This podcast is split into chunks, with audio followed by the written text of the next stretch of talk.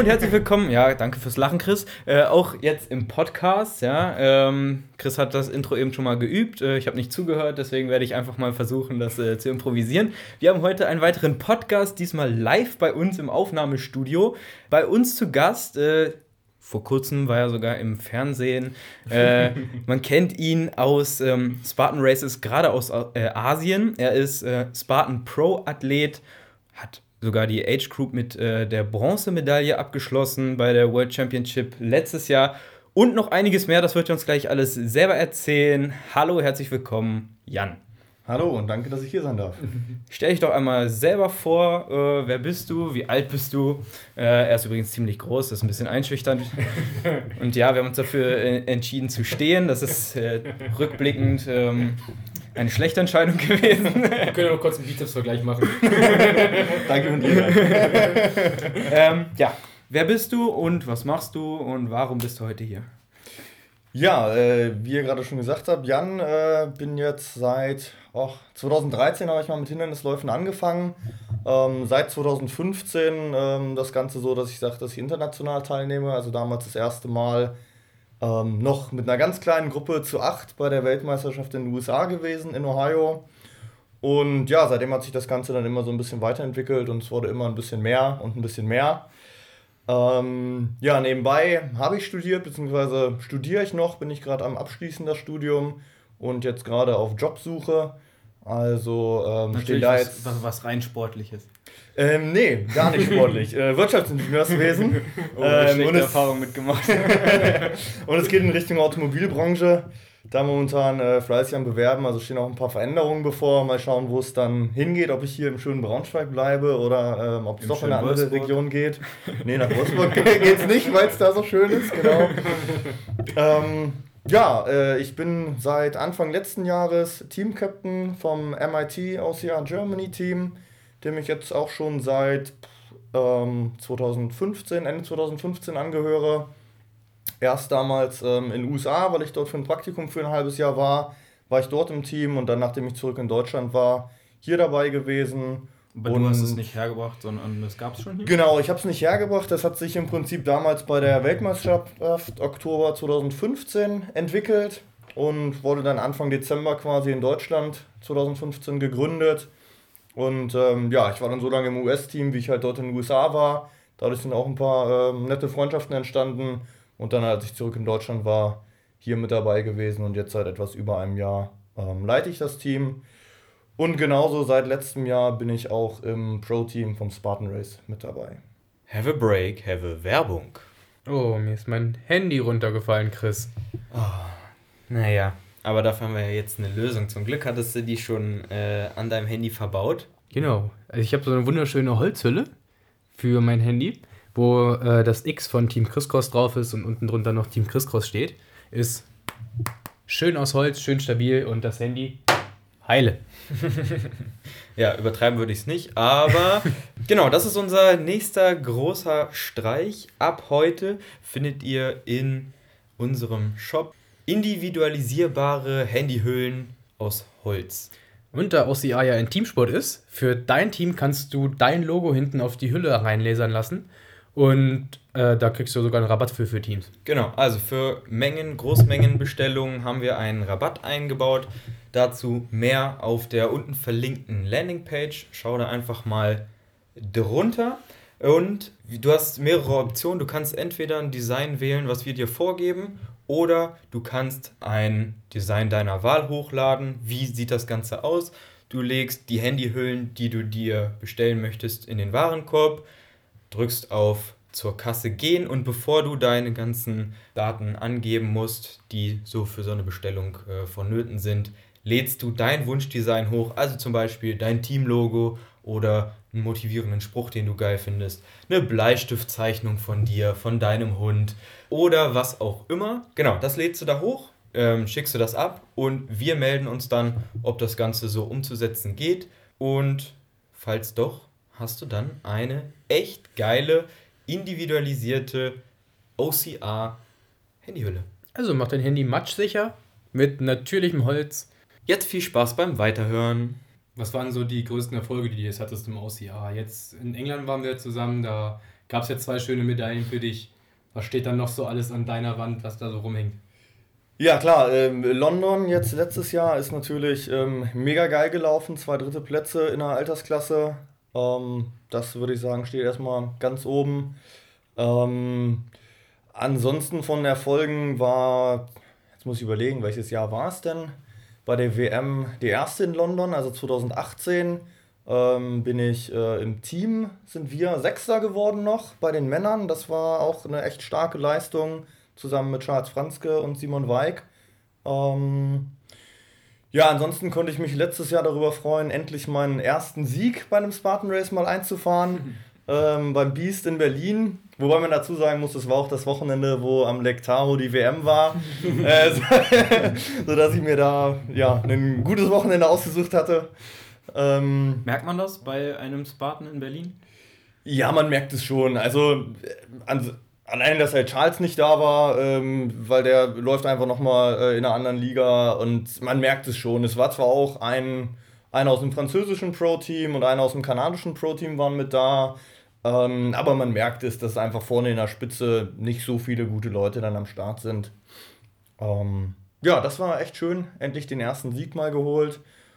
Und ansonsten beim Trifecta-Wochenende in Oberndorf einen dritten Platz gemacht in der Gesamtwertung.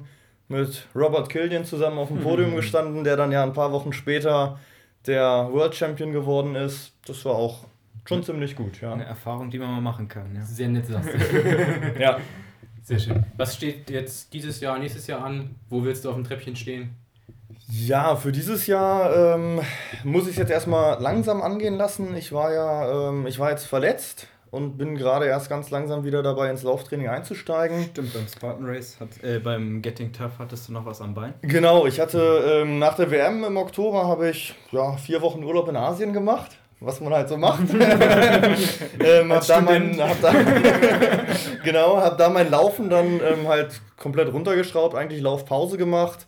Ähm, am letzten Tag im Urlaub nochmal ein Spartan Race mitgenommen, weil ich halt ein paar Leute dort treffen wollte. Und dann einfach mit zu viel Umfang wieder angefangen, das ganze Laufen. Und dann hatte ich äh, leider einen ähm, Ermüdungsbruch im Mittelfuß. Den habe ich jetzt ja, acht Wochen lang auskuriert, erst auf Krücken unterwegs gewesen, dann weiter geschont und jetzt so seit ich glaube, vor anderthalb Wochen habe ich den ersten kleinen Lauf gemacht. Ne, vor zwei Wochen sogar. Jetzt bin ich erst bei drei Läufen für dieses Jahr. Mein längster vier Kilometer. ähm, also es geht jetzt ganz langsam wieder los und ähm, von daher so das erste größere Ziel wird die EM sein in Italien. Ähm, da werde ich dann über drei Kilometer an den Start gehen und im Team. Die 15 werde ich dort noch weglassen, ähm, weil ich einfach denke, dass jetzt vom ja, einfach vom Wiederaufbau her erstmal Sinn macht, äh, bei den kurzen Sachen dran zu bleiben und nicht gleich das lange zu machen, um auch das äh, Laufvolumen erstmal noch ein bisschen runterzuhalten. Und ja, dann geht es weiter. Im September werde ich vermutlich nach Russland fliegen mhm. zur FISO World Championship. Ähm, und dann zwei Wochen später in den USA nach Vermont zur Weltmeisterschaft. So von, Russ von, Russland nach Vermont. genau, kurzen Zwischenstopp in Deutschland einlegen. Einreisen, ja, doch, ich denke schon. Äh, das, das werde ich jetzt sehen. Ich bin in, ähm, in, wann geht's denn los? In zwei Wochen geht's los, bin ich für zehn Tage in den USA. Mhm. Ähm, ursprünglich war es mal geplant am 23.02. in Jacksonville das erste Rennen von der ähm, US National Series vom Spartan Race zu laufen. Ähm, da wusste ich noch nichts von meiner Verletzung. Da hatte ich noch geplant, da topfit an den Start zu gehen. Das Ganze wird sich jetzt halt ein bisschen verschieben. Ähm, vermutlich, also ich muss jetzt mal abwarten, wie sich das mit dem Laufen noch entwickelt, wie sich der Fuß anfühlt. Vermutlich werde ich einfach, ja, mal ein entspanntes Rennen machen. Ähm, also an den Start gehen werde ich, freue mich auch dort dann wieder Leute zu treffen, aber ist halt insgesamt auch eine schöne Reise. Zweieinhalb Tage New York, eine Woche in Florida unterwegs, bisschen Miami, bisschen die Nationalparks, Key West. Ja. Miami ist super nach dem Laufen. Du warst es ja nicht, aber ist super nach dem Laufen. Kann man sich schön entspannen. ich war auch schon mal in Florida, du Ficker. Na gut. Ähm, ansonsten, Asien bist du ja auch viel Spartan Race gelaufen in der Series, ne? Genau. Kam es dazu, dass man jedes Mal so nach Asien fliegen oder? Ja, nee, nicht ganz. Das wäre dann doch ein bisschen teuer gewesen. Ähm, ich habe 2018 von Februar bis Juni in Beijing in China studiert, habe ein Auslandssemester für meinen Master eingelegt und ähm, in dem Zuge konnte ich dann dort auch eine nationale Serie mitlaufen oder eine regionale Serie. Ähm, hieß dort City Series und da hatten wir dann äh, den ersten Lauf in Hongkong. Danach waren wir dann in Shanghai und in Taoyuan, was in Taiwan ist. Ähm, die drei Läufe waren alle in, der, in dem Zeitraum, wo ich dort war, in China. Und ähm, nach den drei Läufen war ich auf dem zweiten Platz in der Serie und bin dann zurück nach Deutschland, weil das äh, ganze Auslandssemester dann vorbei war. Und die letzten zwei Rennen waren in Beijing und halt an einem Wochenende. Ja, dann habe ich mal kurz durchkalkuliert und wusste, wenn ich in der Serie Dritter bin, mindestens, also wenn ich einen Platz verliere, ähm, dann könnte ich es mir halt leisten, hinzufliegen, da eine Woche zu sein und wieder zurückzufliegen und wäre halt bei plus minus null. Naja, dann habe ich gesagt, was soll der Geiz? Ne? Du musstest einfach. Genau, ich, ich muss das jetzt machen, habe nochmal Flüge gebucht, bin dann nochmal für eine Woche nach Beijing, habe nochmal Freunde aus dem Studium besucht und die Leute halt dort vom Rennen wieder getroffen. Ja, und die Rennen liefen dann auch ganz gut. Ich bin im Beast samstags Zweiter geworden und sonntags im Super das abschließende Rennen, glaube ich, Fünfter nochmal und habe dann insgesamt meinen zweiten Platz dort in der Serie halten können, sodass sich das dann auch ähm, rentiert hat. War das Ja. dann dein Beginn im Spartan Pro Team oder warst du davor schon? Ähm, das Pro-Team ging letztes Jahr los, also da, genau, 2019. Ähm, das wusste auch vorher eigentlich keiner so richtig. Ähm, wir haben irgendwann, also wir, die damals zuerst drin waren, eine E-Mail bekommen, wo drin stand, herzlichen Glückwunsch, ihr gehört jetzt zum Spartan Pro Roster und ihr habt jetzt drei Tage Zeit, irgendwie diesen Vertrag unterschrieben zurückzusenden. Und wir alle dachten uns, hä, was passiert denn jetzt hier gerade? Also, nee, das war 2018 noch nicht. Ähm, aber es war halt, sag ich mal, die viele Anzahl der Rennen, die ich auch international gemacht habe und die Erfolge natürlich, die dann dafür geführt, dazu geführt haben, dass ich dort dann mit dabei war. Was hat das für Vorzüge, ein Spartan Pro zu sein? Ähm, es hat insofern die Vorzüge, dass wir kostenlos starten bei den Rennen. Also wenn wir sagen, wir laufen jetzt die Dachserie zum Beispiel mit, dann kriegen wir die Startplätze kostenlos dafür.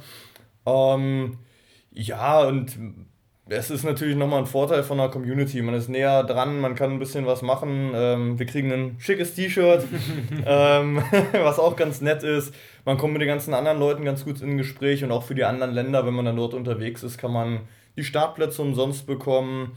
Dann ist es noch so vor den Rennen mittlerweile, ähm, ja, wir müssen uns nicht mehr 15 Minuten vor Start hinstellen und quasi wieder kalt werden, während wir auf den Start warten, sondern wir können es warm machen bis 5 Minuten vor dem Ende, werden dann persönlich aufgerufen und können dann direkt in die allererste Reihe gehen und halt von ganz vorne starten, was natürlich auch, ähm, ja, ein sehr schöner Zusatz ist bei so einem Rennen dann noch. Hätte ich meine Mail mal beantwortet damals. Ja, ja. Ansonsten bist du ja auch in MIT, hast du gesagt. Äh, was hat das für Vorteile, so ein OCR-Team anzugehören oder speziell jetzt MIT? Anzuführen sogar, ja, ja, genau. Was hat es für Vorteile? Also es ist einfach ein, ein Team mit, mit Leuten, die halt alle Bock auf dasselbe haben, also alle Bock auf Hindernisläufe. Ähm, bei uns auch eigentlich alle ähm, relativ leistungsorientiert, sage ich mal. Also wir haben schon den Anspruch, irgendwie bei den Wettkämpfen, wo wir da sind, Vollgas zu geben und auch irgendwo vorne mit zu landen. Ähm, und machen es halt auch so, dass wir dann gucken, dass wir uns im Team so ein bisschen pushen. Also jetzt gerade so über den Winter, wenn da nicht so viele Wettkämpfe sind, wir haben intern so ein paar Challenges am Laufen. ähm, und dass man dann halt immer irgendwie so ein bisschen intern so einen kleinen Konkurrenzkampf hat, dass jeder Bock hat, besser zu werden. Ja, und es ist halt einfach so eine kleine Family quasi, ne? Man weiß immer, okay, jetzt geht's halt, jetzt fahren wir zum Spartan Race nach München, da sind dann zehn Leute von uns da. Äh, wir laufen mit denselben Klamotten rum, man hat so einen Wiedererkennungswert und ähm, ja, ist einfach nett, so in der Gruppe das Ganze dann zu machen. Um das Ganze mal zu unterstreichen, wie nett. Wir haben gefragt, ob es Fragen an äh, Jan gibt. Und der gute Christopher sagt nur, wie schmerzhaft war der letzte direkte Vergleich zwischen dir und ihm? also so, so nett ist ein Team einfach. Ja, genau. Dann kommt mal eben so ein Seitenhieb. ja, Christoph hat jetzt gerade auch wieder wunderschöne Zeiten im Cooper-Test hingelegt und da mal äh, unseren teaminternen Rekord aufgestellt. Darf man die verraten, ja? Mm, Ich weiß tatsächlich. Nee, Zeit ist ja auch ganz völliger Quatsch, was ich gerade Distanz, gesagt ja, habe. ja, aber- Zeit im Cooper-Test, genau. Macht Sinn. Nee, Zwölf Distanz Minuten hat er geschafft. Zwölf Minuten hat er geschafft. der zwölf Minuten Genau. er hat es geschafft, wir anderen sind alle drunter. Ähm, müssen wir noch ein bisschen trainieren. Äh, aus dem Kopf kann ich es gerade gar nicht sagen, aber es waren, oh, ich glaube, um die 3700 Meter hat er geschafft. Also echt mit einem Wahnsinnstempo da gelaufen und uns allen mal gezeigt, wo der Hammer hängt. Und genauso, wir haben so einen schönen Test noch, äh, so ein bisschen der Aufnahmetest bei uns, den äh, jeder zu Beginn erstmal machen darf. 100 Burpees und im Anschluss ein Kilometer laufen. Das Ganze auf Zeit. Und da hat er auch, ja, ordentlich einen rausgehauen. Genau. Okay, also man muss sich qualifizieren, um euer T-Shirt tragen zu dürfen. Ja, naja, ich sag mal, ähm, man muss sich nicht qualifizieren, äh, aber wir achten halt schon drauf, wen wir dann mit ins Team aufnehmen. Und wir schauen auch nicht nur auf Leistung, sondern gucken halt auch, dass es irgendwie ins Team reinpasst. Also wir sind mit 25 Leuten auch jetzt ähm, ein eher kleines Team. Ähm, aber das ist halt einfach eine, eine schöne homogene Gruppe und ähm, jeder engagiert sich irgendwo, jeder hat Lust, äh, ein bisschen was zu machen, haben einen coolen Teamchat und ähm, ja, das passt eigentlich alles Aber es ist jetzt gut nicht so, dass ihr hier alle aus Norddeutschland kommt, sondern das ist schon in ganz Deutschland. Ja, Nee, wir sind- Christopher ist ja schon. Äh, Genau, raus. wir sind kreuz und quer verteilt, also äh, Die Frage, die ich mir selber beantworten der, kann. der, der größte Teil ist eher im Süden, also ich bin dann hier im Norden, Mhm. naja, halbwegs alleine.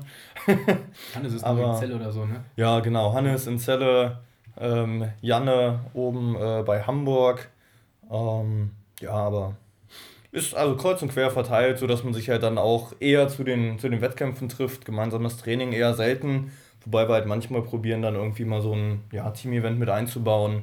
Ähm, zum Beispiel nach dem Spartan Race in München werden wir sonntags noch nach Erlangen fahren, Mhm. ins ähm, Warriors Luck. Ja, Dort ein bisschen trainieren. ähm, sind wir, glaube ich, auch schon zehn Leute, die schon fest zugesagt haben dafür, sodass da halt immer dann ganz schöne Events bei rauskommen. Wir sind mehr so ein ganz kleines Team mit zwei Leuten. Du musst Chris heißen einfach und nur Chris, um da reinzukommen. Ziemlich elitärer geht Kreis. schon mal los. Aber wir laufen dann auch gleich rum in so tolle Sachen und machen so Team-Events. Christoph hatte ja auch schon angefragt, aber dann haben wir gesagt, wir nehmen eine echte Chris. Naja, und wir haben aber auch einen Teamchat. Also wir haben tatsächlich nicht nur einen Chat mit uns beiden, sondern auch einen Teamchat. Das ist war wichtig. Idee. Ja. aber gut, okay. Äh, stehen bei dir nur Spartan Race und äh, Championships äh, auf dem Plan oder läufst du auch andere Veranstaltungen? Also ich habe jetzt für dieses Jahr mal versucht, ein bisschen auszudünnen, weil ich letztes Jahr einfach ähm, zu viel gelaufen bin. Ähm, das ist natürlich auch dann die Verlockung gewesen letztes Jahr, dass dann irgendwie die Spartan Race auf einmal äh, for free waren. Und dann war es so, ach, geil. äh, ich hatte halt ursprünglich geplant, die spanische Serie zu machen. Und dann hieß es so, ja, jetzt ähm, bist du im Pro-Team. Und dann dachte ich so, hm, gut, jetzt laufe ich wohl die deutsche Serie auch noch mit. da waren es ja gleich wieder drei Rennen mehr. Ähm, ich ja, versuche, wenn es irgendwie reinpasst, auch noch was anderes mitzunehmen. Aber momentan sieht es so aus, dass ich größtenteils Spartan Race laufe und dann halt EM, WM. Ähm, da kommt ja direkt schon einiges zusammen. Ähm, was ich vorhabe, dieses Jahr mal wieder mitzumachen, ist ein Toughest. Mhm. Nicht zu verwechseln mit Tough Mudder. Ne? Äh, Mhm. Toughest in Skandinavien, ähm, vermutlich in Kopenhagen am 1.8. Das ist ein, ja, eine sehr schöne Serie, weil die ein ähm, extrem cooles äh, Format für die Hindernisse haben. Also es ist ähm, Kurzstrecke quasi, 8 Kilometer nur. Ähm, haben relativ schwierige Hindernisse teilweise, Hangelhindernisse und die haben so ein Fastlane-Konzept. Das bedeutet, ähm, bei manchen Hindernissen, also zum Beispiel, ähm, nehmen wir mal die Monkey Bars, da kann man sich entscheiden, wenn man an das Hindernis kommt, gehe ich nach links oder gehe ich nach rechts. Gehe ich nach links, mache ich ganz normale Monkey Bars, ganz normaler, einfacher Abstand, easy durchhangeln. Muss danach in ein Hindernis rein, wo ich zum Beispiel so ein Over-Under habe. Ne, irgendwo drüber ein bisschen kriechen, wo drüber ein bisschen kriechen. Was einen im Vergleich zu jemandem, der einfach läuft, vielleicht 20 bis 25 Sekunden Zeit kostet. Und die andere Möglichkeit ist, ich komme zum Hindernis und gehe nach rechts und habe dann zum Beispiel in dem Fall Flying Monkey Bars, die ich dann schaffen muss. Und wenn ich die schaffe, dann kann ich einfach weiterlaufen und habe nicht dieses zweite Hindernis, was direkt im Anschluss kommt. Wenn ich es nicht schaffe allerdings, muss ich eine Strafrunde laufen und auch noch äh, das zweite Hindernis machen. Also man muss sich halt vorher, das, das ähm, ist ganz schön, weil man dann auch wirklich taktieren muss, Ja. sich überlegen, schaffe ich das jetzt, lohnt es sich jetzt an dieser Stelle irgendwie anzugreifen? Ähm, ja, und das haben die halt für mehrere Bereiche, also zum Beispiel der Rope Climb ähm, hat zum Beispiel eine Salmon Ladder. Mhm. Als Fastlane. Mhm. Oder halt auch gerade, wenn es irgendwie was, ja, irgendwie ein Rig ist mit, mit Hangeln, ähm, dass man halt wirklich nur Nunchucks hat in der Fastlane und die andere, ja, sind halt meinetwegen Ringe. Mhm. Ähm, das ist ein ganz spannendes Konzept und macht das Rennen halt insgesamt sehr spannend und ist halt auch sehr schnell.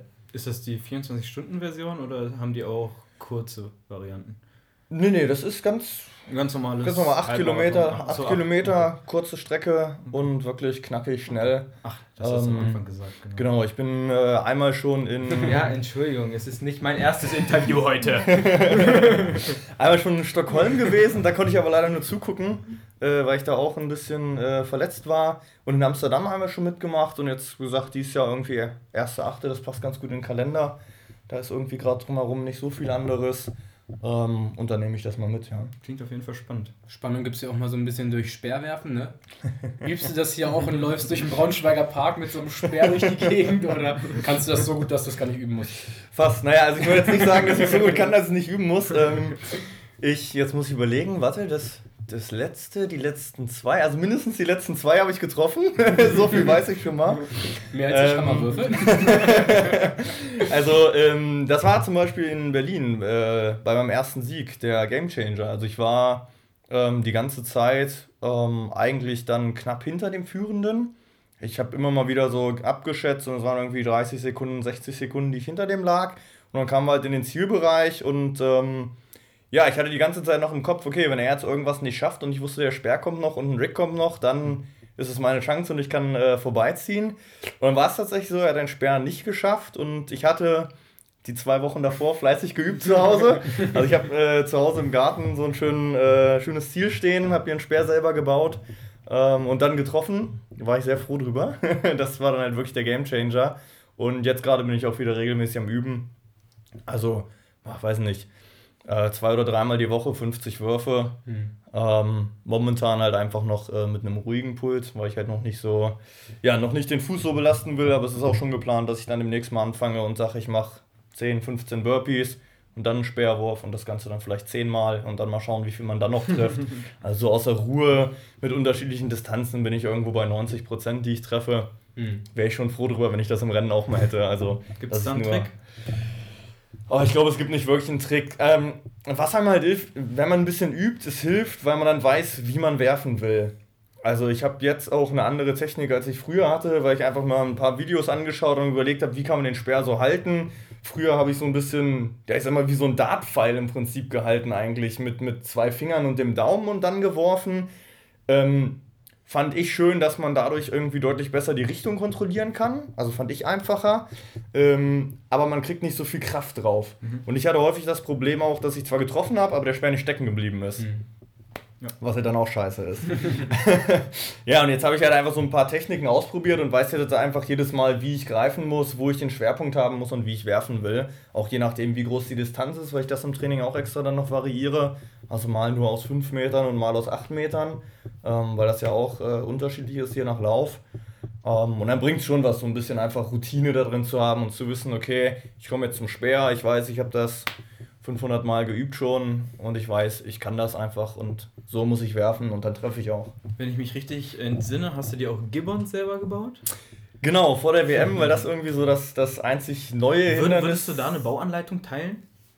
Klar, das ist eigentlich äh, gar nicht so schwer. Also ich habe ein paar alte Holzstücke raus. Das ist, das ist ultra schwer und ihr braucht diese Bauanleitung, die ihr jetzt hier unter dem äh, unter Video findet. Ich glaube, ich habe sogar noch ein paar Bilder verbaut. Ein paar alte Hölzer rausgesucht, zurechtgesägt, ein paar Schrauben rein und dann hat es eigentlich gepasst. La, la, la, la, la groß und klobig, aber funktioniert halt. Sieht auf jeden Fall gut aus. Die ja. bei uns ist so ein Hindernis, wer es nicht kennt, so äh, Moving Monkey Bar im Prinzip. Man hat so zwei Stäbe in der Hand und muss die in so eine Hufeisenform immer wieder nach vorne einhaken im Prinzip. Ist geiles Hindernis. Ja, auf jeden Fall. Mal was ganz anderes. Ne? Genau. Welches Hindernis findest du am geilsten, generell? Ähm, generell Hangelhindernisse. Also welcher Art ist mir eigentlich relativ egal. Gibbons fand ich extrem cool. Ähm, ja, ich bin tatsächlich so ein Fan von wirklich schwierigen Rigs. Ähm, hat damit zu tun, dass ich ähm, das schmerzhaft gelernt habe in den USA.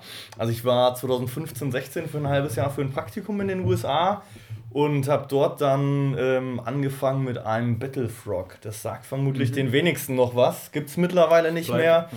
Genau, sind ähm, vom Markt verschwunden im Sommer 2016 leider. Ähm, aber das war eine, ein geniales Rennformat. Man hatte dort für die Elite ähm, zwei 8-Kilometer-Runden, die man laufen musste, also die identische Runde, zweimal. Und die waren sehr bekannt dafür, dass sie einfach brutal schwere Rigs hatten. Und ähm, da war ich das erste Mal bei einem Rennen und wusste nicht so richtig, was auf mich zukommt. Und bin einfach grandios gescheitert. also, ich glaube, ich bin anderthalb Kilometer gelaufen und stand an diesem Rig. Es hatte auch die Nacht über geregnet.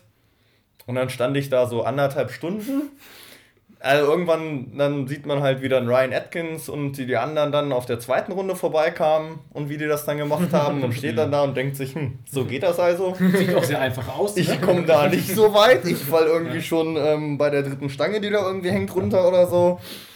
Ja, und dann habe ich halt angefangen, Griffkraft spezieller zu trainieren. Und ähm, seitdem ist das eigentlich so meine Stärke, ähm, wo ich eigentlich immer ganz gut Zeit gut machen kann und wo ich mich auch wirklich sicher fühle. Einfach diese, diese Multi-Rigs den langen Arm, ich meine, große Reichweite hilft, sagst du. Ja, aber man muss auch mit den langen Beinen aufpassen, dass man nicht auf dem Boden landet. Ja, genau. Stimmt, ja. Wie trainierst du Griffkraft, so Favorite? Ähm, also vor der WM in London war ich einfach zwei bis dreimal die Woche bouldern. Das ist eigentlich das Einfachste, was man machen kann. Ähm, war auch tatsächlich das einzige Training, was ich zusätzlich zum Laufen gemacht habe. Mhm. Ich bin gar nicht mehr im Fitnessstudio oder so. Ähm, war nur noch bouldern hinterher einfach ein paar Übungen noch mit dem eigenen Körpergewicht, noch ein paar Klimmzüge und so. Und es ist einfach wunderbar. Man hat ein super Ganzkörpertraining, Griffkraft wird super trainiert. Ja, und jetzt über den Winter, ich habe zu Hause ein Packboard, wo ich dann ein bisschen äh, Dare Tank Challenge gemacht habe. ähm, ein bisschen. Genau. Zehn Minuten äh, am Stück. Aber ein bisschen. Ja, das war wieder die Team Challenge, genau. das war dann nach meiner Verletzung, wo ich dann dachte, oh, jetzt kann ich endlich wieder bouldern gehen. Jetzt muss ich ja mal bei der, unserer Challenge wieder nach ganz vorne kommen. Wir, wir, haben das ja gerepostet und daraufhin hat uns Matthias Graute direkt äh, ähm, völlig entsetzt angeschrieben, äh, wie, was, wo, äh, wie lange habt ihr dafür trainiert und wie äh, ist euer Körper äh, in der Lage, das zu machen? Wie kannst du mit 80 Kilo, 90 Kilo dahin? Da mussten wir ihn dann etwas äh, drosseln, dass keiner von uns zwei Hefeklößen da dran hängen Sondern er einen guten, starken Konkurrenten hat nächstes Jahr. Ähm. Ja, es, es war tatsächlich kontinuierliches Training. Also den Dezember über konnte ich ja ganz wenig machen, weil ich den Fuß wirklich schon schonen und entlasten sollte. Und äh, habe dann wirklich viel einfach nur an meinem Packboard gehangen. Und ähm, ich habe angefangen am 1. September mit 70 Sekunden und habe jeden Tag 10 Sekunden mehr gehabt. Also war ich dann am Ende, jetzt müsste ich rechnen können, bei 380 Sekunden. Du musst natürlich, nicht um nicht rechnen zu können. natürlich äh, gesplittet, also ich hing die nicht am Stück. Mhm. Ähm, aber habe das halt so immer gemacht. Ne? Manchmal habe ich einen Tag ausgelassen und am nächsten Tag dann beide Sessions gemacht, sodass halt wirklich jeden Tag mehr wurde. Ja, und das hat sich äh, bezahlt gemacht auf jeden Fall. Dann hast du denn Was kannst du gar nicht? Was magst du nicht? Den Viva. Ich hasse ihn. ähm, ich weiß nicht, ob er mir eigentlich liegen müsste, weil ich ja groß bin und da eigentlich mich so mhm. ganz gut immer zu den nächsten Drei Balken hinkommen so. müsste. Genau, aber ich hasse ihn und ich kann ihn nicht. Hat man auch bei der WM wieder gesehen. Ich habe ein Video von mir gesehen und dachte, oh Gott, jetzt, jetzt weiß ich, warum ich in Anführungsstrichen nur Dritter geworden bin. Also unglaublich viel Zeit verloren. Ich glaube, eine halbe Minute irgendwie auf die Konkurrenz an diesem einen Hindernis. Das ist halt ähm, extrem viel. Ja, müsste ich mal üben. Habe ich irgendwie bisher noch nicht. Ich habe die Hoffnung, ja. dass er vielleicht bei der nächsten EM oder WM einfach mal nicht kommt. das Aber ja, das Krämpfen erzählst du im Flugzeug, ne? So, dass du da beim Weaver immer schön. Ja, genau. Das ja. Äh, auch. Das kenne ich, kenn ich auch. beim Iron Viking. Ja, aber das war ja mitten jetzt, das ist der ohne, der, der einfache. ja, bis zum Netz bin ich da noch nicht gekommen, als ich den Krampf hatte. Na gut, super. Ähm, wie sieht denn so eine normale Trainingswoche bei dir aus? Ähm, wenn ich mal eine Trainingswoche jetzt von vor der WM nehme, wo ich halt dann voll im Training war, da habe ich ja, fünfmal die Woche Laufen trainiert. Das war dann, jetzt muss ich überlegen, montags frei, dienstags habe ich Intervalle gemacht. Da habe ich mich langsam gesteigert und war dann am Ende so bei 8 bis 10 mal 1000, die ich auf der Bahn gelaufen bin. Mittwochs dann ein ganz lockerer Lauf, also wirklich langsam und ruhig. Ähm, donnerstags frei, freitags dann meistens einen Tempodauerlauf oder irgendwie ein Fahrtspiel mit wechselnden Geschwindigkeiten. Samstags, ähm, ja, eigentlich ein relativ gemütlicher, mittellanger Lauf und sonntags dann ein Long Run. Das waren dann die fünf Laufeinheiten. Ja, und dazu dann halt zwei oder dreimal die Woche noch bouldern gehen, um halt Griffkraft und ein bisschen so generell Körpergefühl, Körperkraft zu trainieren. Getroffen aber dich trotzdem mal im Fitnessstudio. Das war, genau, das war noch damals. Seit, seit wann bin ich nicht mehr im Fitnessstudio? Seit Juni bin ich nicht mehr im Fitnessstudio. Jetzt Juni oder Li- Juli? Aber du warst ja auch mit äh, Marquardt unterwegs, ne? Erzähl mal ein bisschen was. Ich weiß nicht, ob den alle kennen und was du da genau gemacht hast. So. Genau, und zwar, um mich auf die WM noch mal ein bisschen besser vorzubereiten, ähm, habe ich eine Leistungsdiagnostik machen lassen und bin dafür nach Hannover gefahren zu Dr. Marquardt. Das ist eigentlich einer der ja, führenden ähm, Sportmediziner, was ähm, so den, den Sportbereich angeht, gerade äh, im Bereich Laufen und Triathlon. Ich kann dir ein paar Bücher geben, dann lernst du ihn auch kennen. genau, da hatte ich halt ein bisschen geschaut, wo ich eine Leistungsdiagnostik machen kann und dann war er, sag ich mal, so der Experte, der in der Nähe war. Bin da hin und ähm, ja, Leistungsdiagnostik heißt, es geht aufs Laufband und nebenbei werden alle möglichen Werte überwacht. Also ähm, es wird ähm, regelmäßig Laktat gemessen und es wird die Zusammensetzung des äh, ausgeatmeten Sauerstoffs ähm, gemessen. Und darüber kann man dann sehr schön im Prinzip seine Trainingsbereiche einfach ähm, bestimmen und gucken, wie ausgeprägt welche Ausdauerbereiche sind und dann zu sagen, in welchem Bereich muss ich jetzt speziell trainieren. Also bei mir war es zum Beispiel so, dass wir festgestellt haben, beim ersten Mal, als ich da war, ähm, dass ich im Prinzip hinten raus die hohe Auslastung nicht so lange halten kann, wie ich es eigentlich müsste, sodass ich dann ja mehr äh, im Prinzip Ausdauerhärte ähm, trainieren musste. Und ähm, das hat tatsächlich geholfen. Dort habe ich dann auch nochmal einen Trainingsplan bekommen, ähm, den ich dann so umgesetzt hatte. Und ich hatte ja das Glück, könnte man sagen, dass beim ersten Test, den ich gemacht habe, ein Fehler passiert ist, aufgetreten ist. Und zwar meine maximal gemessene Herzfrequenz, der Wert hat einfach nicht gestimmt. Äh, Das hat man direkt sehen können. Und sie wussten aber nicht wieso. Und dann haben sie das irgendwie mit dem Hersteller von dem Gerät und von der Software versucht zu klären. Haben aber nicht irgendwie was Vernünftiges rausfinden können und haben dann gesagt, naja, wenn sie wollen, können sie nochmal kommen. Das war dann ganz schön, weil ich dann so irgendwie nach vier, fünf, sechs Wochen nochmal ein zweites Mal da war. Und dann konnte man halt schon wirklich sehen, wie sich die unterschiedlichen Bereiche verändert haben. Und ähm, so hat man auch wirklich gesehen, dass das Training was gebracht hat. Das war ähm, extrem cool. Ging es auch ein bisschen in die Lauftechnik rein oder nur diese Leistungsanalyse bei ihm? Also das, was ich jetzt gemacht habe, war rein die Leistungsanalyse erstmal. Man kann auch äh, Lauftechnik dort machen. Geht auch, genau, dass dann äh, aufgenommen wird, ganz genau ähm, und geschaut wird, wie läuft man, wie ist der Laufstil, wo kann man noch was verbessern.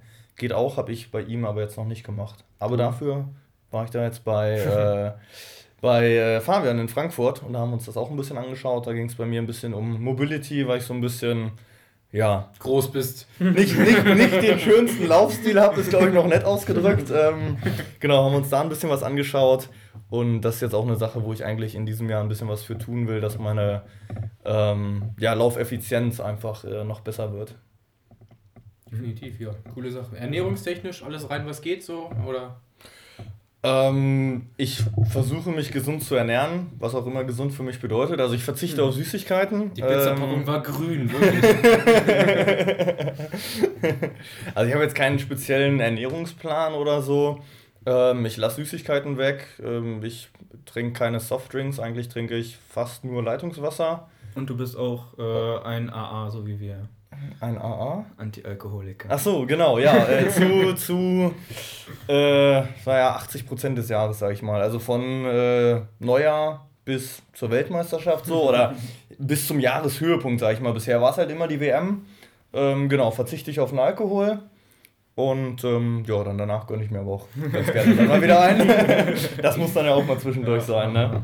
Ja, das Ja. machen wir nicht, aber. Tja, weil du, weil du keinen allergischen Schock bekommen möchtest. ja, ich aber mein Gott, was will man machen, ne? Ja. Was ist so eine coole Geschichte, die du noch so hast? So irgendwie hast du mal 24 Stunden aufgemacht oder irgendwas anderes, was du Schönes loswerden willst? Oh, ich habe ja 24 Stunden Lauf habe ich zwei äh, Mal gemacht. Ich dachte mir so, als äh, 2015 der erste 24 Stunden Hindernislauf für Europa angekündigt wurde, ja, da muss ich hin. Klingt cool. Habe ich ein paar Leute gefunden, mit denen ich das machen kann.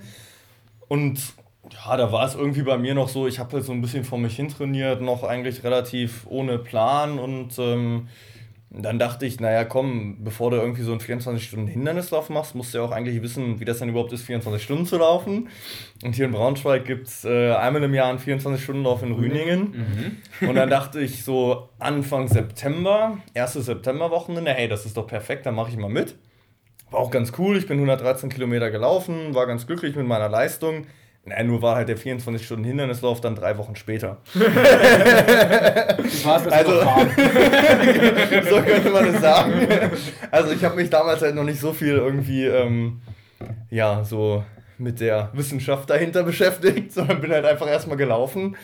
Ähm, ich glaube, jetzt ähm, würde ich jeden, der mir sowas erzählt, für komplett verrückt erklären. Aber damals äh, habe ich das gemacht und dann war dieser 24-Stunden-Lauf. War auch echt cool. Allerdings bin ich nach acht Stunden, als es gerade so ein bisschen dunkel wurde, dann im Hindernis abgeschmiert und habe dann gesagt, okay, ich fliege in drei Tagen für ein halbes Jahr in die USA für ein Praktikum. Jetzt mach mal lieber ein bisschen weniger Risiko und dann habe ich mich schlafen gelegt. Das war der Weaver, ja, oder? nee, das war eigentlich so eine ganz einfache, ja, so ein Holzgerüst über so einen Bach, könnte man sagen. Mhm. Und irgendwie bin ich beim Runtergehen zwischen zwei Balken irgendwie weggerutscht und dann dazwischen durchgefallen und darunter in den Bach gelandet. War dann etwas unangenehm, zum Glück nicht mehr passiert. Ähm, aber ich habe dann gesagt, okay, das ist jetzt das Risiko irgendwie nicht wert. Ähm, und habe mich dann schlafen gelegt, was auch ganz angenehm war. Die Nacht war ganz schön kalt und alle Leute, die gelaufen sind, haben ganz schön gelitten. also es war jetzt nicht immer die schlechteste Entscheidung und dann habe ich am nächsten Morgen noch mal ein bisschen weitergemacht und hatte am Ende irgendwie 66 Kilometer. Ähm, hatte ein spaßiges Event mit coolen Leuten, die dabei waren. Ja, das war, das war schon gut. Mhm. Wenn du jetzt so ein bisschen in die Zukunft blickst, äh, wo möchtest du vielleicht mal hin? Also jetzt startest du ja viel in Age Group, äh, ist vielleicht da auch, dass du sagst, vielleicht mal irgendwann, äh, dass du da eher in Richtung Elite gehst oder? Ähm, ja, gute Frage. Also jetzt erstmal für die Europameisterschaft ähm, wird es auf jeden Fall nochmal ein Age Group sein, die drei Kilometer, die ich da laufe. Ähm, da habe ich ja letztes Jahr auch äh, leider einen, mir einen teuren Fehler gegönnt und deswegen hat es nicht so geklappt mit dem Ergebnis, wie ich das wollte. Und dann für die WM, oder für die WMs muss man jetzt ja schon sagen, muss ich dann einfach mal schauen für äh, Russland, wie das dann aussieht. Das Ganze wird ja über den Verband, über die OCI Germany festgelegt, welche Athleten dort ähm, in welchen Kategorien starten dürfen. Also dort ist es so, dass ähm, für jede Kategorie, also Elite und die jeweiligen Age Groups, Male und Female, jeweils fünf Athleten pro Land starten dürfen. Und ähm, dort wird es dann von dem deutschen Verband ein Komitee geben, äh, welches festlegt, für welche Kategorie welche Athleten halt vorgeschlagen werden, sodass sie dann dort eintreten dürfen. Das heißt, das gilt es dann halt natürlich erstmal abzuwarten. Und ähm, ja, da muss man einfach mal schauen, sich dort ähm, überlegen, wie viele Leute es gibt, die dann in der Elite starten ähm, und wer da in Frage kommen würde. Ähm, und dann kann es natürlich auch sein, dass ich da in der Elite starte oder Age Group, das muss ich mal noch abwarten. Ähm, ja, und beim Spartan Race ist ja generell dann Elite, ähm, wo ich unterwegs bin. Und da bin ich auch mal gespannt. Da wurde jetzt ja gerade gestern angekündigt, dass die Weltmeisterschaft in Abu Dhabi stattfinden wird. Mhm. Ich freue mich, dass es nicht USA ist, äh, endlich mal. nicht schon dass wieder. Es, genau, dass es nicht Lake Tahoe ist. Äh, Lake Tahoe ist ein cool, mega geiles Event eigentlich. Dort die Berge hoch und runter, macht Bock und auch drumherum, man kann viel erleben. Aber, also mir haben halt zweimal gereicht. Es gibt andere Leute, ich glaube, Charles war jetzt viermal da. Der hat mit Sicherheit auch die Nase ziemlich äh, voll davon. Aber ja, deswegen, ich bin froh, dass es woanders ist und bin mal gespannt, wie sich das Jahr so entwickelt, ob ich da dann hinfliege oder nicht. Weil ich halt eigentlich auch eher ähm, bei den kürzeren Distanzen bleiben wollte, aber mal schauen. Also Spartan Ultra 24 Stunden. Nee, genau, ähm, das ähm, äh, reizt mich mental tatsächlich, aber da ich einmal schon Probleme im Knie äh, mit der Patellasehne hatte und da dann ein Jahr lang aussetzen musste, ähm, habe ich mir selber gesagt, dass ich halt nichts Langes mehr mache. Also mhm. irgendwie so ein Spartan Beast ist halt das längste irgendwie, was ich jetzt noch laufen will. Irgendwie nichts mehr über, über 25 Kilometer oder so, ähm, weil ich da einfach Bedenken habe, dass dann die Probleme mit dem Knie wiederkommen und das muss man dann ja einfach nicht machen. Das Risiko muss man nicht eingehen. Ja, bis die Lauftechnik gut ist für Fabi, ne? Dann. Genau. Was glaubst du, muss man mitbringen, damit man ein guter OCAler wird? Ähm, was muss man mitbringen, um ein guter Ozeaner zu werden? Also Rennen gewonnen werden, weil man schnell laufen kann. Ne? Ähm, das ist klar. Also wenn, wenn jetzt jemand sagt, ich will irgendwie besser werden und dann anfängt, sein Training auf Riffkraft auszulegen und zweimal die Woche laufen geht, ähm, dann macht er was falsch. Ähm, die Grundlage ist definitiv einfach das Laufen und das schnell laufen können. Äh, das muss man ganz klar sagen. Ähm, und alle Leute, die da aus einem läuferischen Background irgendwie kommen, ähm, haben da natürlich Vorteile und wenn die sich dann erstmal an die Hindernisse gewöhnt haben, sind sie auch in der Regel ganz vorne mit dabei. Also bestes Beispiel ist ja einfach Matthias Graute, der ja aus dem ähm, Duathlon und Triathlon kommt, ähm, der einfach die läuferischen Grundlagen hat und jetzt, nachdem er die Hindernisse halt auch echt drauf hat, wirklich äh, ganz vorne immer mit dabei ist. Hagen Brosius. Genau, Hagen.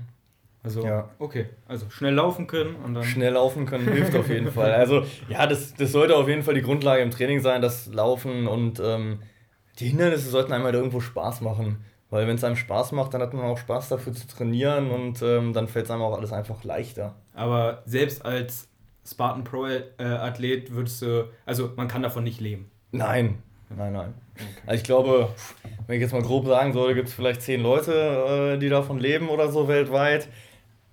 Also nur die Preisgelder waren zum letzten Jahr jetzt auch nicht mehr so viel, ähm, was die besten Leute abgesahnt haben. Ich glaube, ganz oben auf der Liste waren wieder äh, Lindsay Webster war mit dabei, Ryan Atkins, äh, Nicole Miracle war diesmal relativ weit oben mit dabei. Ähm, was man halt gemerkt hat bei den Preisgeldern, dass einfach ähm, der World Toughest Mother weggefallen ist. Mhm. Weil die letzten Jahre war es eigentlich immer so, dass die Leute, die die Liste angeführt haben, schon knapp über 100.000 US-Dollar verdient haben im Jahr an Preisgeld. Aber da waren halt die Preisgelder von World Toughest Mother mit dabei, was jetzt weg war, sodass wir, glaube ich, im vergangenen Jahr ähm, irgendwo bei 60.000 bis 70.000 US-Dollar waren, was die Bestverdiensten bekommen haben. Da ähm. ist natürlich auch viel Verzicht, äh, viel äh, Reisekosten ne, äh, und auch alleine mit Pit Crew und allem möglichen zu so, einem, zu so einem Event anzureisen, Tickets zu kaufen. Okay, was ja. für ein Spartan Pro jetzt nicht äh, notwendig ist, aber ne, generell, was man dann äh, für Kosten hat und was man dann am Ende dafür äh, bekommt. Ja, genau. Man sieht es ja auch, wenn man jetzt zum Beispiel schaut, Charles ähm, der ja in Deutschland einfach der Beste ist, äh, auch im Spartan Pro Team äh, dabei ist und ähm, er arbeitet ja auch nebenbei. Also das reicht bei weitem nicht, ähm, das Preisgeld, was man hier irgendwo in Europa gewinnen kann, um davon dann ein Leben zu finanzieren. Es reicht, um das Hobby zu finanzieren. Aber genau, äh, wenn es mal gut läuft, reicht es, damit man irgendwie äh, ja, mit plus minus null rausgeht. Ähm, und da hatte ich auch zum Beispiel in China ähm, ja einfach einen einen guten Zeitpunkt erwischt irgendwie. In China waren die Rennen deutlich besser bezahlt und auch die Serie war ein bisschen besser bezahlt. Ähm, so dass ich dann da halt Woran irgendwie... lag das? Wollten die ein bisschen die Leute zu den Events kitzeln? Kann oder? ich gar nicht so genau sagen. Also ich äh, denke, es liegt auch mit an den Sponsoren. Also in China mhm. zum Beispiel ist ähm, Infinity als ganz großer Sponsor mhm. mit dabei. Das ist eine, ein Autohersteller, genau ähm, wirklich als Riesensponsor mit dabei, die da auch Geld rein investieren. Und zum ersten Platz gibt es zum Beispiel immer noch einen ähm, Auto. Nee, nicht, nicht, ein Auto, das wäre schön, aber einen äh, Luxus-Shuttle quasi, mhm. den man dann einmal einlösen kann in so einem Infinity. Und ja, die Preisgelder sind einfach speziell in China deutlich höher gewesen.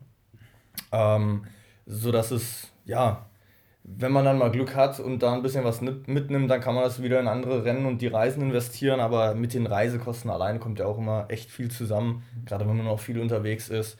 Und ähm, ich glaube, das macht keiner von uns, weil er da hofft, irgendwie dann den großen Rubel mitzumachen.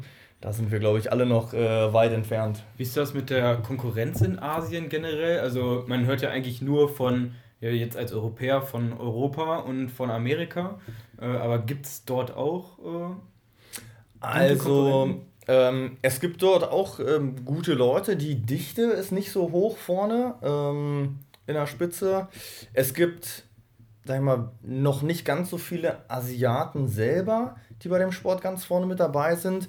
Aber man sieht immer wieder, dass Leute aus anderen Ausdauerbereichen mal reinschnuppern mhm. und wenn die in den anderen Bereichen gut sind, auch echt ganz vorne mit landen. Also ich hatte, glaube ich, zweimal so einen Chinese, der eigentlich ein Ultraläufer ist der einfach mal mitgemacht hat und dann auch mit auf dem Podium land, gelandet ist und da ordentlich was abgesahnt hat, genau. ähm, äh, auf dem Biest halt. Okay. Ähm, Kurz für ihn, ja. Oder, ähm, also in, in Asien hat man es halt auch noch, dass viel mehr gereist wird für die Wettkämpfe, weil es insgesamt ein paar weniger gibt als hier in Europa. Und ähm, zum Beispiel dann in der Serie, wo ich mitgelaufen bin, der Gewinner, ähm, wie gesagt, das waren fünf Rennen, dreimal in China, einmal in Hongkong, einmal in Taiwan und der Gewinner war in Australien der halt für jedes Rennen darüber geflogen ist. ähm, Was von ja. Australien jetzt nicht so weit ist, aber trotzdem. Genau, es ist nicht so weit, aber es ist halt immer trotzdem das Reisen dabei. Und ähm, dort kommen halt einfach ja für so eine Serie aus viel mehr Ländern die Leute dann zusammen. Ähm, und auf der anderen Seite, was wirklich gute Leute angeht, wenn ich äh, bei zwei oder drei Rennen getroffen habe, ist zum Beispiel ähm, Sergei Perugin, der Russe, der jetzt auch, ah, wo ist er gelandet? Bei der WM, weiß ich gar nicht genau, aber bei der Trifecta äh, WM in Griechenland ist er, glaube ich, Dritter geworden mhm. oder sogar Zweiter. Auf jeden Fall war er auf dem Podium. Ähm, und der ist halt auch super, super stark. Ähm, den hat man jetzt noch nicht so oft bei ja, Spartan WM zum Beispiel gesehen, weil die immer in den USA war und er ähm, das Visum nicht bekommt. Okay. Also, ja, ähm, ist dann halt manchmal ein bisschen schwierig. Der freut sich jetzt auch darüber, dass Abu Dhabi ist ja. und wird damit sich halt am Start gehen. Deswegen wird es auch sehr spannend zu sehen, wie der dann dort abräumt, weil der jetzt auch bei der WM in London tatsächlich sehr stark äh, war. Ich weiß nicht mehr genau die Platzierung, aber der ist auch mit ganz vorne gelandet. Also auch ein spannender Athlet, um den mal so ein bisschen zu verfolgen. Bei Instagram, ganz interessant. Mhm. Wie heißt er da? Uff.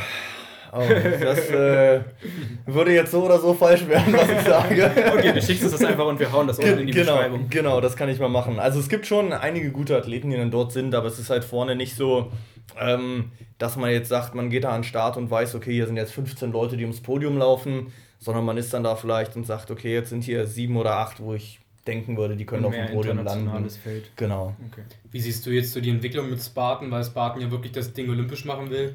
Siehst du das in ein paar Jahren olympisch oder sagst du, auf keinen Fall, das bleibt mehr oder weniger so individuell, weil man es nicht standardisieren kann, dass es eben olympisch wird? Ähm, na, die Frage ist, ob es Spartan Race ist, äh, ob es OCR ist oder wie es dann auch immer heißt. Aber ich denke, es geht auf jeden Fall dahin, dass irgendwas davon auch ähm, olympisch werden könnte.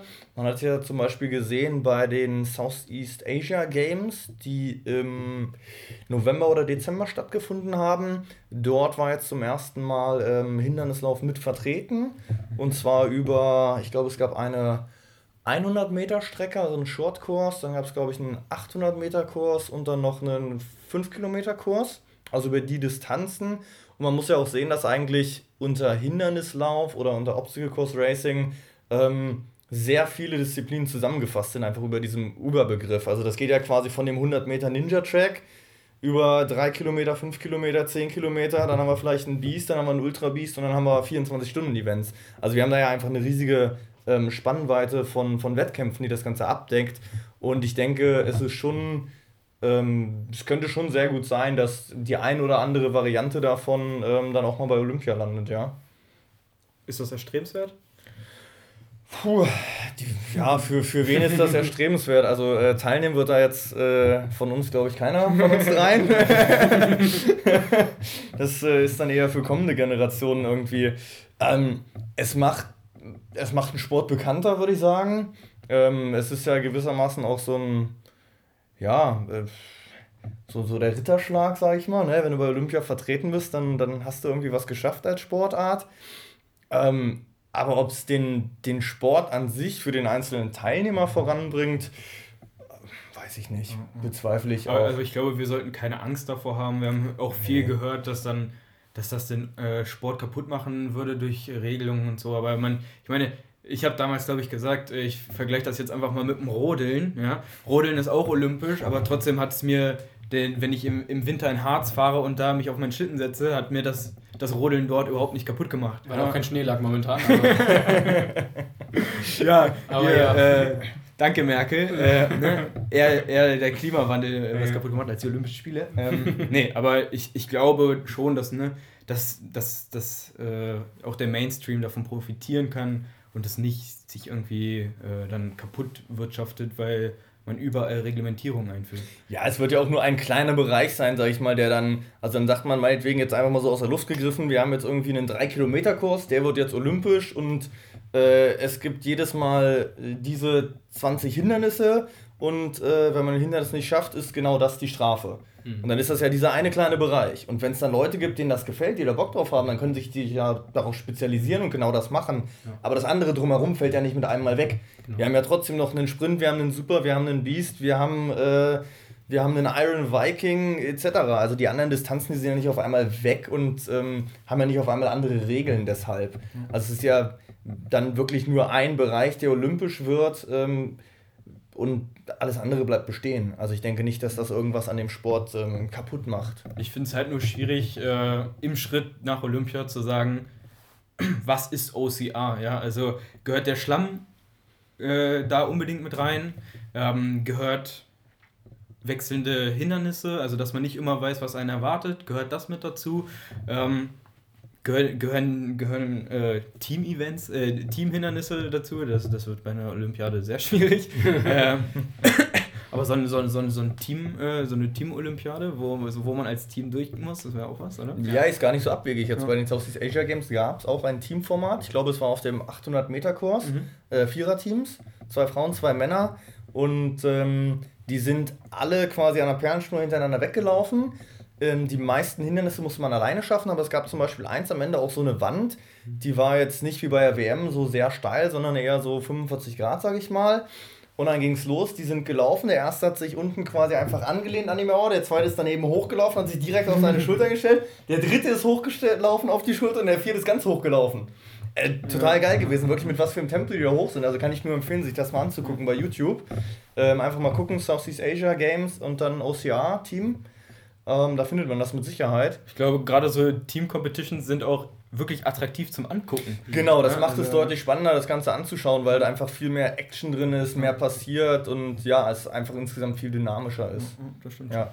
Aber generell ist äh, OCR, denke ich, auf jeden Fall, egal in welcher Form, ein Sport, äh, den man sich gut angucken kann. Und äh, wenn ich mir dagegen einige Sportarten angucke, die olympisch sind, äh, auf jeden Fall würde ich für OCR äh, schneller zur Fernbedienung greifen als für gewisse andere Sachen wie Fechten zum Beispiel. Ja, auch so von der Bild- und Videosprache gibt es ja sehr interessante Motive so im OCR, also auch in der Hinsicht ja. Nichts Verkehrtes. Und Snowboarden hat es geschafft, also warum nicht OCR? Aber Thema Fernsehen, du warst ja bei Sat 1 regional vertreten und durftest den Sport präsentieren. Nächster Schritt ist RTL Ninja Warrior, oder?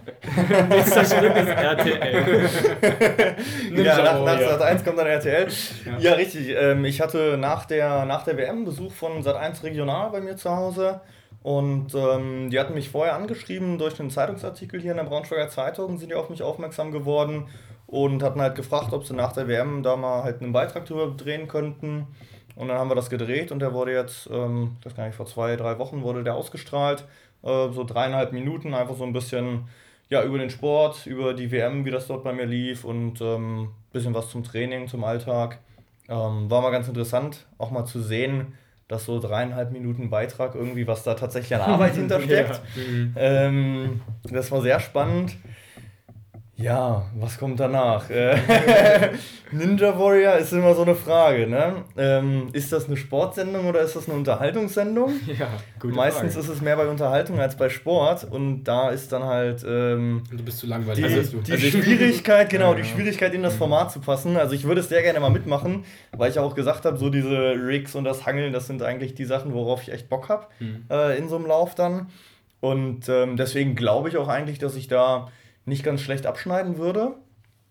Gut, vielleicht würde ich auch beim ersten Balancieren dann runterfallen. weil du das, nicht hangeln musst. Genau, weil ich nicht hangeln muss, sondern balancieren. Das äh, möchte ich jetzt nicht ähm, ja, mal so sagen, aber Bock hätte ich schon extrem, ja.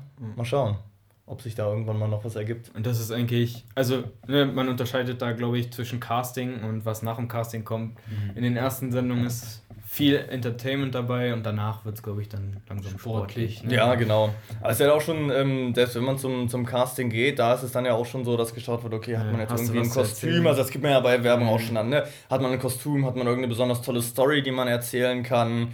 Äh, was hat man für tolle Erfolge gehabt? Was, ach, ich glaube sogar, das, das traurigste ja. Erlebnis mhm. und Spitzname, was man da halt alles dann schon angeben muss bei der Bewerbung und ja, sie, sie wollen halt ähm, Geschichten erzählen, ne? Ja, irgendwo ist es dann doch ähm, RTL. Genau. Genau, und ähm, klar, wenn es ein reines Sportevent ist, gucken es halt weniger Leute oder es ist halt einfach ein anderes Publikum, was geringer ist, was dann halt angesprochen wird.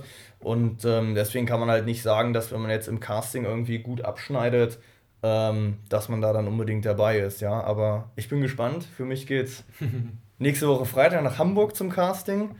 Eigentlich wäre ich auch genau wie du in äh, Erfurt gewesen, aber das konnte ich dann aufgrund meines kaputten Fußes zum Glück noch auf Hamburg ändern, äh, sodass ich jetzt noch ein bisschen Zeit hatte, der Fuß hoffentlich heile ist und dann auch äh, die Übung übersteht. Wenn du durchkommst, weißt du, dass entweder eine geile Geschichte oder du bist ein guter Sportler. Und was genau siehst du dann, wenn es ausgestrahlt wird? genau, genau. Nee, ich ich habe ja die Hoffnung, dass jetzt äh, irgendwie zwei Bronzemedaillen von der Weltmeisterschaft irgendwie vielleicht reichen könnten, Musst du dann aber um da irgendwie ein bisschen was darzustellen. Ja, vielleicht sollte ich die einfach zum Casting mitnehmen, genau. Vielleicht sollte ich da schon so reinlaufen. Hier, guckt mal, Musst ja so Doppelbronze. einen Schlipper aus den Medaillen machen und dann nur damit bekleidet rein. Eine hier, eine hier. Ja, genau. Nee, ist halt immer irgendwie schwierig, da dann ähm, wirklich dann in die Show zu kommen, weil rein über Leistung ähm, wählen sie, glaube ich, ähm, ja, Die wenigsten. die wenigsten aus. Ähm, die Leute, die schon dabei sind und halt so ein gewisses Standing haben, die kommen eh wieder rein. Ähm, und dann muss man halt gucken, die Damit paar Plätze, für die die Leistung dann, schon gesorgt. Genau, die paar Plätze, die dann überbleiben, werden halt, halt eher so gefüllt, dass es auch äh, interessante Leute sind, wo man viel drumherum erzählen kann. Ja. Definitiv. Hast du noch was? Könnte ja mal so gucken, ob irgendwas passiert ist nebenbei. Kannst ja, kannst ja Instagram. mal reingucken, ja. Ich scroll da mal rein. War ja bis dato schon ein sehr vielfältiges und informatives Gespräch. Ich fand auch gut bei dem äh, Beitrag von äh, Sat1, was auch, glaube ich, viele so als Feedback äh, im Internet zu dir gegeben haben, dass es halt nicht einfach nur mal wieder so Matchbilder waren, sondern dass man wirklich mal gesehen hat, so, das ist ein Trainingslauf von dir, so, so Ja. machst du das, ob das jetzt real so aussieht oder nicht, sei mal dahingestellt. äh, aber ne, dass man zumindest mal die Idee bekommt, wie das äh, realistisch aussieht äh, und dass es nicht nur wir wälzen uns im Schlamm ist. Ja, genau, das war mir auch relativ wichtig, weil es ging ja auch um die WM und um die Leistung dort und dann wollte ich halt nicht sagen, dass wir jetzt da irgendwie was drehen, wo ich dann mal kurz Mhm. durch irgendein Schlammloch äh, laufe und man das dann halt einblendet, ähm, weil das halt einfach nicht den, ich sag mal, den professionellen Anteil an dem Sport irgendwie ähm, wiedergibt. Gerade wenn man dann zur WM fährt, dann heißt es ja doch nicht nur irgendwie, ich mache da so einen Matschlauf, sondern ich nehme halt an einer WM teil und ich trainiere fleißig dafür und äh, wir müssen schnell laufen, wir müssen anspruchsvolle Hindernisse erledigen, mal einen Sandsack schleppen. Klar, müssen wir auch mal durch Matsch durch, aber das ist halt nicht ähm, irgendwie das, was das Ganze ausmacht. Ne? Ich habe hier einen Kommentar. Intervalle sind krank anzusehen bei dir. Nächster Kommentar. Ich habe da eine Tochter, die würde sich bestimmt über ein Workout mit dir freuen. Kann man Ah, sagen, ja. man möchte, würde ich sagen. Also, äh, wir lassen das jetzt hier mal offen, aber wenn Jan, wenn Jan Interesse hat, meldet er sich bei dir. Genau, das kommt dann nachher, wenn wir dann nicht mehr aufnehmen. Ansonsten winken immer nur alle, sehen zu und grüßen schön. Ja, das ist ja schön. Dann winken wir mal zurück. Genau, winkt mal so ein bisschen schön. Ja gut, dann würde ich sagen, wir haben jetzt auch hier fast eine Stunde voll. Wir machen den Sack da mal zu. Wir bedanken uns bei dir, auch dass du Ja, heute mal gerne. vor Ort warst. Und die wichtigen Sachen besprechen wir dann gleich, wenn es aus ist. Jetzt weiß ich auch mal, wo euer Podcast entsteht. Ja, genau. Das Wie? kommt kreativ, Cool, oder? ja. Da kann man ja, Ja. nur. Ne? Wand. Kann man ja nur brillant sein. Ja, absolut. Gut, wir hoffen, du da draußen hast heute auch was mitnehmen können, von einem klasse Athleten ein bisschen was gelernt, Einblicke in sein Leben. Vielleicht möchtest du ja ab jetzt auch Spartan Pro werden. Ähm, Dann dann MIT-Team. weißt du auf jeden Fall, ja genau, oder ins MIT-Team, dann weißt du auf jeden Fall, was du jetzt zu tun hast.